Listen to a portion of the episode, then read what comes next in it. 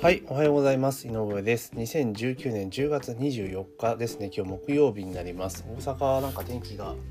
悪いみたいですね。今日なんか全国的に台風の影響か何かでね天気が悪いみたいなんですけれども、まあ、この後ね健康診断に行かなきゃいけないので昨日の夜から何も食べられず何も飲めずという状況で、えー、スタートしております。で今日はですねセブンイレブンがいよいよ時短営業というとね、まあ、認めつつあるという動きがありましたので、まあ、それについてちょっとお話をしていきたいというふうに思います。よろしくお願いします、えー、結構ね、えー、ちょうど1年ぐらい前になるんですかねあのセブンイレブンのコンビニのねあのお店が人手不足で営業開けできないからみたいな感じでオーナーさんが強行的に閉めたらセブンが反論してみたいな感じで結構大騒ぎになってたと思うんですね。まあ、それからいろいろ話題になりて問題になりというところで、まあ、セブンイレブンとか、あとファミリーマートとかもやってますよね。結構24時間営業っていうのがデフォルトだったものが、もう徐々に、あの、見直されつつあるというところなんですね。で、もちろん、この、24時間営業するしないっていうのは私はそのオーナーの判断でいいと思うんですよね。そので当然売り上げ取れるところは取れるでしょうし取れないところは取れないと思うのでだからそれはもうある程度そのコアで営業しなければいけない時間帯っていうのをしっかり決めた上でそれ以外の時間帯に関してはあくまでもそのオーナーの任意で決めればいいんじゃないかなとはずっと思っていました。で結局そのコンビニのビジネスモデルとかからいけば、え本部は営業時間相手では、売り上げが例えばその部分で、あれじゃないですか、ロイヤリティが入るんで儲かる仕組みになってるんですよね。で、その基本的にその仕入れたものに関しても、セブンイレブンだったらセブンイレブンから仕入れるわけじゃないですか。で、それで廃棄になった場合の負担って店が負担するわけですよね。で、当然セブンイレブンは、あの、で当然商品は、ね、ボリュームチェンジとしては売れるのは事実なのでいっぱい入れろっていう話になるわけですよねでそうすると負担はどうすんだってなって今度はじゃあそれをやるから安売りをしたらまた怒られるみたいな感じで まあいろいろどちらかというとこうね本部があのすごく強くて、えー、FC があんま強くなってないっていうような力関係だったわけですよね。で結局だから逆らったらまあまあじゃあ加盟契約解除しましょうかみたいな感じになってくるし契約違反だみたいな感じになってくるので、まあ、どちらかというとその本来フランチャイズとかいうのであれば本部と加盟店 FC 店っていうのはね対等であるべきなんですけれどもまあ日本の場合実態そうじゃないんですよね。どちらかというと、えー、本部の方が強くて、えー、加盟店の方が弱いというような形なのかなというふうに思ってます。でセブンイレブンが今回あのやろうとしてるのは結局だから配送とかねその物流の関係であの結局夜のお客さん少ない時間帯とかに、まあ、入れているっていうことが多いみたいなんですよね。あの結構その方があの入れやすいじゃないですか。道も混んでないし、まあ、ただそれが結局そのためにお店を開けてなきゃいけなかったっていうこともありますしで夜だと当然検品とかするのってあれじゃないですか。で割増時給になりますからやっぱ人件費めちゃめちゃ上がるわけですよね。でまあそれに対応するとして、まあ、セブンがあの冷蔵保冷ボックスっていうのをま用意してでそれを店に設置して、まあ、お店が営業してない間に、まあ、そこに納品をしてもらって翌朝来たら、まあ、検品するみたいな感じに、まあ、するみたいですね。でもこれも結構その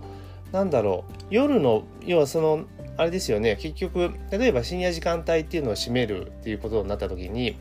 あのあれじゃないですか。その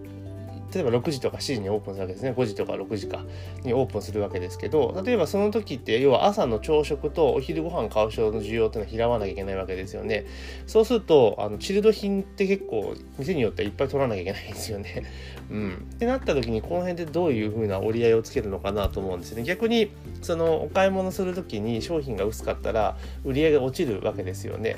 でしかもそのなんだその冷保冷ボックスって言っても大きさって結構限られるじゃないですか。すごいバカでかいんだったらいいですけど、ね、ウォークイン冷蔵庫とか冷凍庫ってあるじゃないですか業務用ね。あんな感じだったら全然問題ないですけどでもそうじゃないんだったら結構あれですよね。だから多分今後は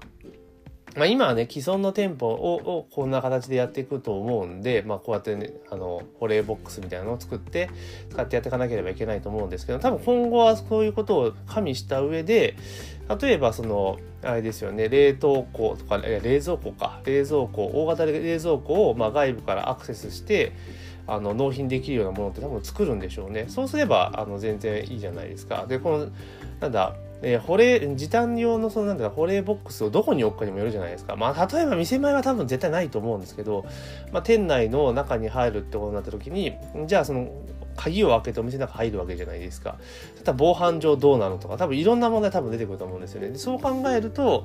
じゃあ外に置くのかって話になるんですがで外に置くんだと外に置くである程度なんだろう、えー、衛生上の問題も当然ありますよね。虫が入ったりしないようにしなければいけないですし当然そのセキュリティのねいたずらされちゃったりとかする可能性も当然あるのでだから結構ハードルが個人的に高いような気するんですよね。でそういう設備をね保冷のやったら単純になんだろうシッパーとかにって置いときゃいいってわけではないと思うのででこの辺でセブンイレブンどうするんだろうなというふうに思いますただこれがクリアできればそれこそ本当に24時間営業しなくてもお店はちゃんと運営ができるようになるのでまあある意味進歩はしたかなっていうふうに思いますよね。結局この辺って以前であればこうオーナーさんとかねこうしんどいとか大変だぞと思っても声を上げる機会って多分なかったと思うんですよ。であなかったあったとしても加盟店のエリアあじゃあセブンイレブンとかそのね、コンビニの SV とかにね、握りつぶされちゃったりとか、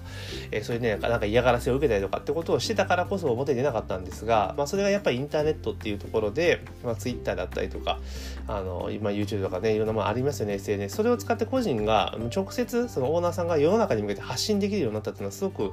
大きいですよね。で、そうすると世論っていうのは、どちらかというとそっちね、なんか弱いものの見方を当然する傾向が強いので、まあ、いい悪いは別ですよ。あの、なんそのけしからん、ヘビでもけしからんっていう風になっていくからこそ、こう大きなこういう風に転換にも働くわけなんですよね。だから、この辺ってやっぱり SNS が広がってきて、ね、それそれぞれが発信できるようになったっていうのは非常に大きいことなのかな。で、これはある意味その SNS とかっていうところで言ったら、プラス面に作用している部分なんじゃないかなとは思いますけどね。うん、だってこれ多分今までのね、ずっとそういうものがなければ、この状態っていうのは変わらなかったわけですよね。だからこんなねセブンイレブン自体が、えー、その時短を認めるなんてことは絶対ありえなかったわけですがやっぱそういうので世の中の声世間の声がやっぱ動かしたのかなとも思います、まあ、ただ方やですねこれも行き過ぎちゃうと逆に今度企業側のねなんかそのなんつうんだろう加盟店側さん側からのなんか言いたい放題になっちゃったりとか要求通しまくりみたいな感じになっちゃうとまたおかしなことになっちゃうんですよね。だからやっぱりその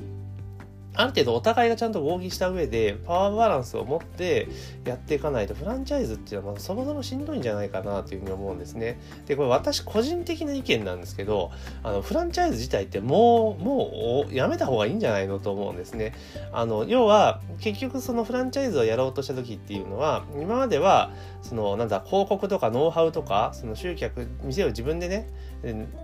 ブランド名がない店を出したらお客さん入らないよね。だからじゃあ大手のそういう仕組みノウハウがあるところの、まあ、お金払って借りてやるっていうのがベストだったんですけど今ってもう時代が違うじゃないですか。それこそその飲食店のその経営ノウハウとか運営ノウハウって別に YouTube 引っ張ればいっぱい出てきますよね。いっぱいコンサルの方が無料で出してますよね。でかつその集客に関しても、まあ、昔みたいにねその大手のメディアが使ってっていうわけじゃないですからむしろマスメディア自体が全然機能してないのでむしろインターネット広告とかを自前で出したりとかねしてった方が実は集客できたりするんですよ。ってなると、まあ、従来型のねフラランチャイズビジネスっていうのはもちろんねその食材安く仕入れたりとかできることはあるかもしれないですけど結構それによってがんじがらめにされるってことだと商売の自由度がやっぱり減っちゃうんですよね。で以前だったら本当そういうのねノウハウがないから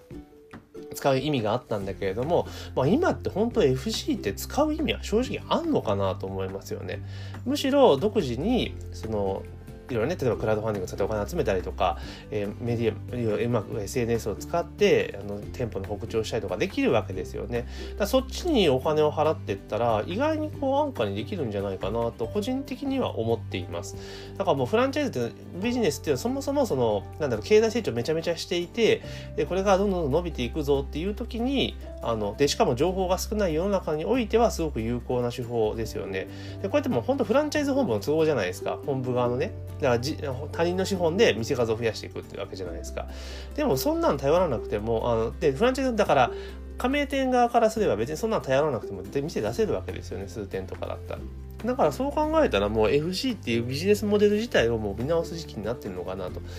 いう気はすごくしますよね。うん、だってもう他人資本でその出していくっていうのと大手チェーンがっていうところでわけではないと思うんですよね。でこんだけ人手がないってことになった時に言ったらやっぱフランチャイズが本来であればね FC 側が強くなきゃいけないと思うんですよ。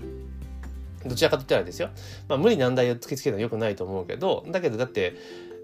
どう考えてもその本部だけでその全国何万店っていう店は運営できないわけですよね従業員雇わなきゃいけないから。でそれをフランチャイズにやってもらってるわけだからだから本当の本来のパワーバランスで言ったらフランチャイズの方が強くあるべきだと思いますよ。まあ、強くあるべきっていうか対等かなだと思うんですけれどもただうん、今はね現状そうじゃなってないというところはあります。でもとにかく私は本当もうずっとね数年前からねうん FC 本部で仕事してましたけどフランチャイズ時代もうやめた方がいいんじゃないのかなと時代にそぐわないですよね。で結局だから FC もそうやってなんかいろいろ物申す加盟店もいればもう本部に本部に抱っこな加盟店もいるわけじゃないですか。ねそういうのはあるともうやっぱ育たないわけですよね。って考えた時にはもうフランチャイズ自体があのもうもう終焉というかもう旧体以前というか昔のビジネスモデルと。今のその状態とかね、えー、世間の環境とかに合わせた感じに進化させるのであればいいんだけれども結局進化はしてないわけですよね。もともとのビジネスモデルのままいってるのでまあ今の時点ではフランチャイズでも上がり方なのかなと。現にその飲食とかってフランチャイズ減ってるような気するんですよね。イメージ的ですよわかんないですよ。データ見てないかわかんないけど。なんか個人のお店とかが普通にあのその地域の有名店になって売り上げを伸ばしてるっていう方が多い気がするるんですよね。